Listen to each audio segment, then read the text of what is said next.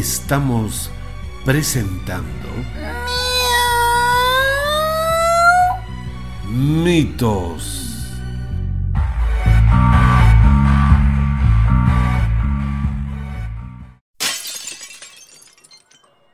Buenas tardes, Mr. K. ¿Qué tienen de buenas? ¿Qué le pasó? ¿Por qué de tan mal genio? Ay, Lucrecia, este fue un mal día para mí. Me levanté con el pie izquierdo. Hizo un frío intenso por la mañana y me levanté con un ardor en la garganta que me hizo caer en cuenta de la posibilidad de poder resfriarme en un invierno y con heladas tan frías. Mi novio me dejó sin agua caliente en la ducha gas y casi me quedé congelado. Mi perro pescuezo malcriado rompió un almohadón de la salita de estar. Todo un desastre. No fue un buen día. Espero que esta tarde sea mejor. Si no... No lo diga usted. No lo iba a decir. Mr. K. El caso a investigar esta tarde es muy extraño, extraño, extraño. ¿Ah, sí? Sí, y recuerde, amigo oyente, que el veredicto sobre el mito usted lo decide. Usted lo decide como verdad, ¿Verdad o fantasía. Veamos, Lucrecia, ¿cuál es el caso que tenemos hoy por la tarde?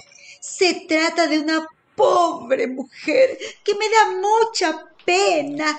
Ella fue una estupenda profesora de literatura en los colegios donde trabajó como docente. ¿La conozco? Ah, creo que sí. Las alumnas la amaban, la adoraban, la Mm, mami, querían. mami. Sí, porque sabía llegar a sus pupilas. A ella le gustaba recitar poesía y durante las veladas escolares participaba recitando poemas llenos de intensidad y pasión lírica. El león despierta.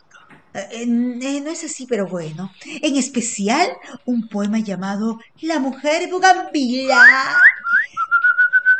Hasta que un día de invierno empezó a decir que ella era una mujer bugambila. ¿Ah? Ujú, que era una flor representativa de Tacna, que las heladas lo mortificaban. Eh, se sentía una enredadera, un arbusto. Y dejó de conducirse como una persona. Extraño. Y empezó a tener conductas extrañas, como trepar las sillas. Ajá. Llamar a sus uñas espinas negras. Serían garras. Mm, para protegerse de los pájaros. Oh. Llamar, Oh, llamar, escuche esto, qué, ¿Qué? interesante. Llamar brácteas a sus brazos, Oh, como las bugambilas. etcétera. Temiendo que las autoridades escolares que un día pudiera secarse, como una Secarse. planta y sufrir un final trágico. La echaron. Oh, como los árboles mueren de pie. Mm, ¡Qué interesante! Esta es una obra de Alejandro Casona. Los árboles mueren de pie. ¡Qué interesante! Ay, no lo sé, Mr. OK, no lo sé. Bueno, Mr. OK, ¿qué extraña enfermedad pudo llevar a esta infeliz mujer que antes era feliz a creerse ser una bugambilla tan niña y desear florecer morado en agosto? Ay. me salió poético. no se me ocurre. Y Lucrecia, eh, ¿qué dice la familia al respecto? Eh, ¿Tenemos alguna pista a seguir que nos ayude desen- para desentrañar este caso tan realmente extraño? Ay, la hermana dice que todo empezó a desbordarse el día que Juanita, Juanita. ¿cómo se llama la mujer, la profesora que le comento? Se pintó el cabello ondulado de color morado. ¡Morado! Sí, y los labios con lápiz labial morado. Eh. Eh, todo, todo, todo misterioso. Estoy seguro que tendremos una entrevista muy curiosa. Nunca había visto un caso como estos. Lo tomaré como un reto personal y espero desentrañar este laberinto. Mr. OK, olvidaba lo más importante. ¿Qué cosa? La mujer olía, o mejor diré, expedía una fragancia mágica que era del agrado de los jovencitos, Mm. eh, los viejitos y, y la sorpresa de las doncellas. No me diga que su aroma de mujer era un perfume de. Ay, Sí, no le digo veamos. No le digo. Muy bien, tenemos entonces la entrevista principal de este programa. Eh, sea usted muy bienvenida a nuestro programa, eh, profesora Juanita. Profesora Bugambilla. Ah, perdón. Por profesora favor, o si lo prefiere, profesora Bugambille spectabilis. Oh, Es que soy una planta de la familia Nyctaginaceae, E, con 18 especies aceptadas y 35 identificadas, déjeme hablar, déjeme hablar, oriundas de Sudamérica, en zonas tropicales y subtropicales de múltiples colores. Lo entiendo. Blanco, Blanco, naranja, rojo, celeste, siendo la más común La morada como yo y conocida popularmente en España y Perú como Bugambilla. Eh, me, me quedé impresionado. Eh, es cierto, usted es de la familia de las Nyctaginaceae. Y usted es la profesora entonces Bougainvillea spectabilis. Mm, profesora Bougainvilla, permítame hacerle una primera pregunta, si me lo permite. ¿Cuándo empezó usted a sentirse una común Bougainvillea morada? No es común. Desde que era muy pequeña, cuando mis profesoras de inicial nos hacían desfilar a mí y a otras niñas como flores de tájana. ¡Ay, qué belleza! Eh. ¡Qué ternura! Ujú, déjenme hablar. Los 26 de agosto en el paseo cívico de Tájana. Yo en realidad salí de rosa blanca, pero no me gustaba mucho. Quería ser una Mm. bugambila como mi amiguita de carpeta. Ah, su madre le había hecho un vestido morado intenso. Me imagino. muy luminoso y una corona de flores que se enredaba en su cabello ondulado. ¡Qué belleza! Me parecía tan hermosa y yo quería ser como ella, la flor más bella del jardín tagneño. La flor más bella del jardín tacneño. Entiendo, eh, pero profesora Bugambila, eh, según mis apuntes, usted se pintó el cabello morado más adelante. ¿Por qué lo hizo? ¿Acaso es una nueva moda, algo que viene desde Broadway? Eh, No, para nada. Eh, para nada era una moda. Ah. Suelen pintarse un lila muy tenue algunas personas de la tercera edad como usted. Pero nada que ver conmigo. En primaria. ¿Qué pasó en primaria? Siguió mi afición a las bugambillas. Cuando en el colegio nos pedían una composición por las fiestas de Tacna. Y por supuesto, yo firmaba con el seudónimo de Bugambila. Eh, Sí, no aplauda, por favor. ¿Y en secundaria qué pasó? Mm, Bueno, es que usted me interrumpe mucho. En secundaria jugué en el equipo de vóley y me jalaron para la preselección de Tacna, donde la Oh, camiseta es morada. Obviamente. Eh, sí, eh, me sentía en las nubes y hace tres años me pinté el cabello morado porque lo sentía como una necesidad personal. Personal. Eh, pero antes, eh, cuéntenos, por favor, eh, ¿qué pasó en el pedagógico? Usted estudiaba en el pedagógico. Mi asistenta ha entrevistado a sus vecinas y compañeras del instituto, que señalan que estaba obsesionada con el morado. Su ropa estaba combinada siempre con un traje morado. O era su mochila, o sus uñas, o el maquillaje, o cualquier referente con el morado. ¿Es cierto que su ropa interior era morada, profesora Bugambila? Sí, es cierto. No puede ser. ¿Cómo sabe usted eso? Ah, deben ser las vecinas chismosas de los Chirella. Chirela. Viven a la izquierda de mi casa. Desde mi época estudiantil, mi ropa interior siempre fue morada, de color bugambila. De todos los estilos y diseños, con fierros, straples, con tiritas deportivos, tangas, afelpados, objetos por arriba o por abajo, etcétera. Siempre, siempre, siempre, desde el primero que me regalaron. Déjeme deducir, eh, ¿fue acaso un varón el que se lo regaló? Sí, ambos éramos estudiantes del eh, pedagógico, nos conocimos y nos enamoramos, fuimos muy unidos, la pareja perfecta. Tuve mis primeras eh, bueno, no sé cómo decirlo, ya, ya usted, usted, usted entiende, ¿no? Y Perfectamente. entonces, sí, y fue entonces que me regaló mi primera ropa interior de color bugambila. Mm, ¡Qué Eh, interesante! Me sentía la mujer más enamorada y morada del mundo. Por supuesto. la mujer más feliz sobre la faz de la tierra, hasta que una mujer que decía ser mi mejor amiga se cruzó en nuestro camino. ¿Su mejor amiga? Eh, ¿No sería la rosa blanca de la infancia? No, oh, bueno, perdón, lo siento. no. Lo siento. Eh, pero ¿y por qué no se pintó el cabello morado en aquella época? En el pedagógico. Usted está obsesionado con mi cabello, pero espere, espere, eh, no sea tan impaciente. No seré Eh, impaciente. cuando empecé a trabajar conseguí mis primeros contratos en la Sierra de Tacna. Mm, Allí conocí a mi segundo enamorado, Segundo. un suboficial de la Guardia Civil. ¡Hansel! eh, ¡Eh, Hansel! quien tenía un carrito morado y bajamos juntos todos los profesores de nuestro colegio los fines de semana a Tacna. Enamoramos por tres años, pero él le gustaba mucho y se transformaba. Y todo lo dulce y romántico, bueno, de repente se volvió eh, violento y, y- y fue muy angustiante. Por, por favor, por favor, tome este vaso con agua. Disculpe mi interrogatorio. Preguntas eh, si desea. Eh, eh, podemos seguir luego. No llore, que me hace llorar a mí también, por favor. cálmese, sigamos. Ah, sigamos entonces. Sí, sigamos.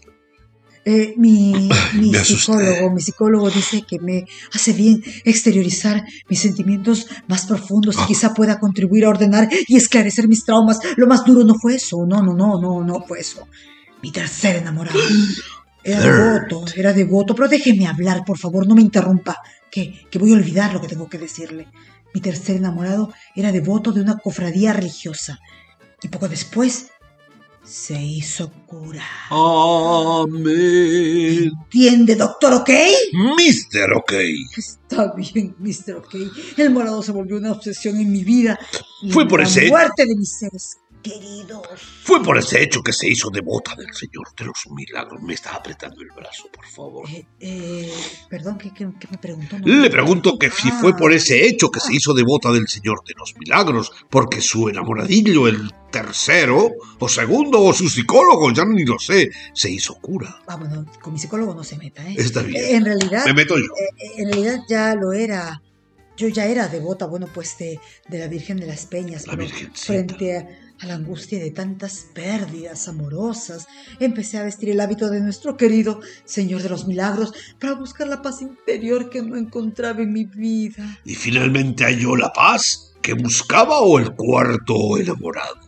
En ¿qué? Ah, ah, bueno, ya, ya dejé de, de tomar cuenta de los enamorados. Pero bueno, eh, la paz que buscaba Sea con el Señor. En parte sí, en parte no, porque pese a los siete años que, que lo llevé con rigurosidad, me refiero, claro, al hábito, redescubrí en la lectura de los textos bíblicos mi afición inicial por la literatura Ah. y empecé a escribir poesía. Escribía todas las noches, hasta la madrugada. No me bastó la preparación de clases y me propuse escribir poesía no menos de tres horas diarias Oh, cansancio. hasta que encontré el verso y el poema perfecto. No me diga usted que es de aquellas escritoras, poetisas, niñas que creen haber descubierto el ave raris.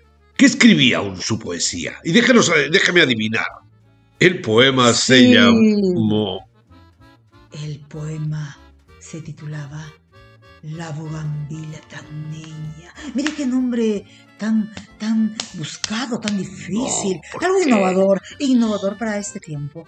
Eh, nunca me imaginé que el poema tuviera tanto éxito entre mis alumnas y luego mis discípulos. Mis alumnas enloquecían con el contenido de mi poema. Todas se vestían con motivos morados eh, que hacían alusión a la bugambila. Estaban como poseídas por el candor poético. Posesas. Sí, sí, sí, que fue captado por sus compañeros y desbordó en un arranque de lujuria y desenfreno entre los jóvenes adolescentes. Todo por culpa de su perfume. El poema tenía cinco versos y decía... Veamos, veamos, veamos, veamos. Pero no me interrumpa, por favor. Mujer nací en botón de bugambila, símbolo de la heroicidad, fertilidad, enredo suave entre las hojas y tallos infectos de cochinilla. Temerosa que un insecto trepe mis brácteas, abrazando, besando mi aroma a bugambilla tan niña. una bougainvillea tan niña. Ay, qué, Qué emoción. No, bravo, bravo, aplausos. Gracias, sé que le ha gustado. Sé que al público también le ha gustado. Esa Entiendo. poesía inédita. Enti- nacida Basta, por desde mi favor. El tiempo Voy se nos va. otra canción. No, otra poesía, silencio, perdón. silencio. Entiendo, el responsable es acaso ese vil insecto que infecta a las más comunes bugambilas moradas como usted. ¿Cómo hacemos para detener ese desenfreno Ah, eh, bueno, no sé, quizá eh, aplicando un insecticida que permita retornar a las leyes de la naturaleza y los insectos estén en la proporción necesaria, ¿no? Y suficiente para no desequilibrar la normalidad fértil de las bugambilas. Muy bien, eh, Lucrecia. Mi querida gata Lucrecia, creo que hemos encontrado el sentido e interpretación de este mito laberíntico, la de la pobre mujer que se creía y sentía una bugambila tacneña. Juanita, escúcheme bien, es el prototipo de la mujer tacneña consciente de los peligros que entraña ser una mujer tacneña cabalidad, que lamentablemente cayó bajo los influjos aromáticos y perfumados del mito de la mujer bugambila, que hoy busca desesperada un remedio que la limpie de la perdición y una pasión desenfrenada, que la tiene extraviada y postrada en el laberinto de sentirse una bugambila tacneña y no una mujer de carne y hueso que perfume el desierto. Ah, qué rico perfume el de la mujer tacneña que huele más a sí misma que al deber patriótico impostado.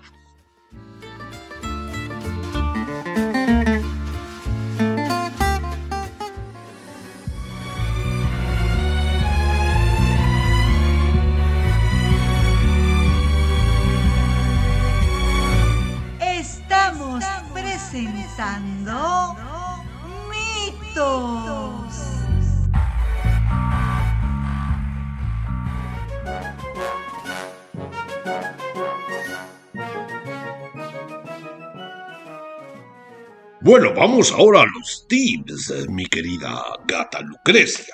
El primer tip lo digo yo. Es necesario preparar una infusión de mate de hojas de bugambila virgen, no traspalada de un macetero o tierra de jardín a otro cubículo.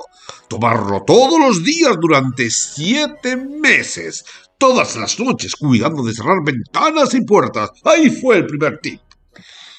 Sí, Mr. OK, qué lindo poema. Pero además, importar de China unas sinobugambilas de Shanghái, aplicadas en dos o tres dosis a las jóvenes tagneñas y señoritas solteras, adultos mayores que estén en peligro de infectarse del insecto de la cochinilla. Y como decía el poema, me enredo suave entre las hojas y tallos infectos de cochinilla.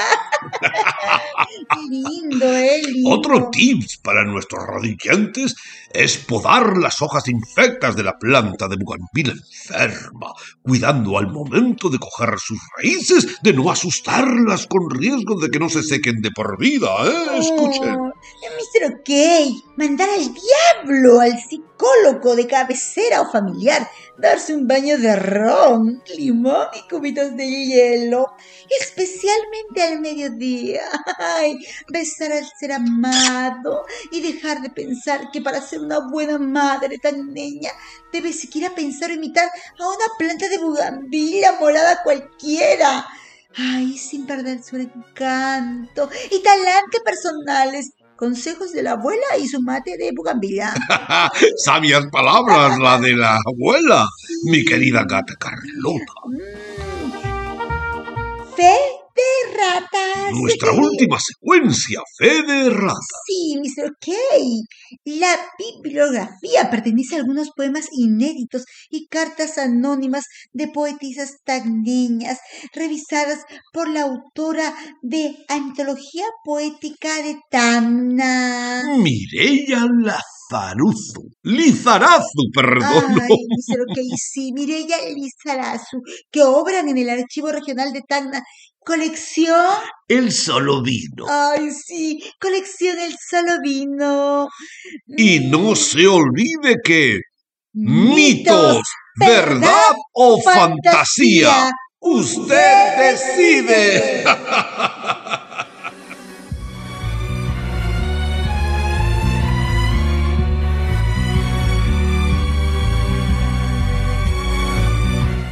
Papas Fritas Producciones.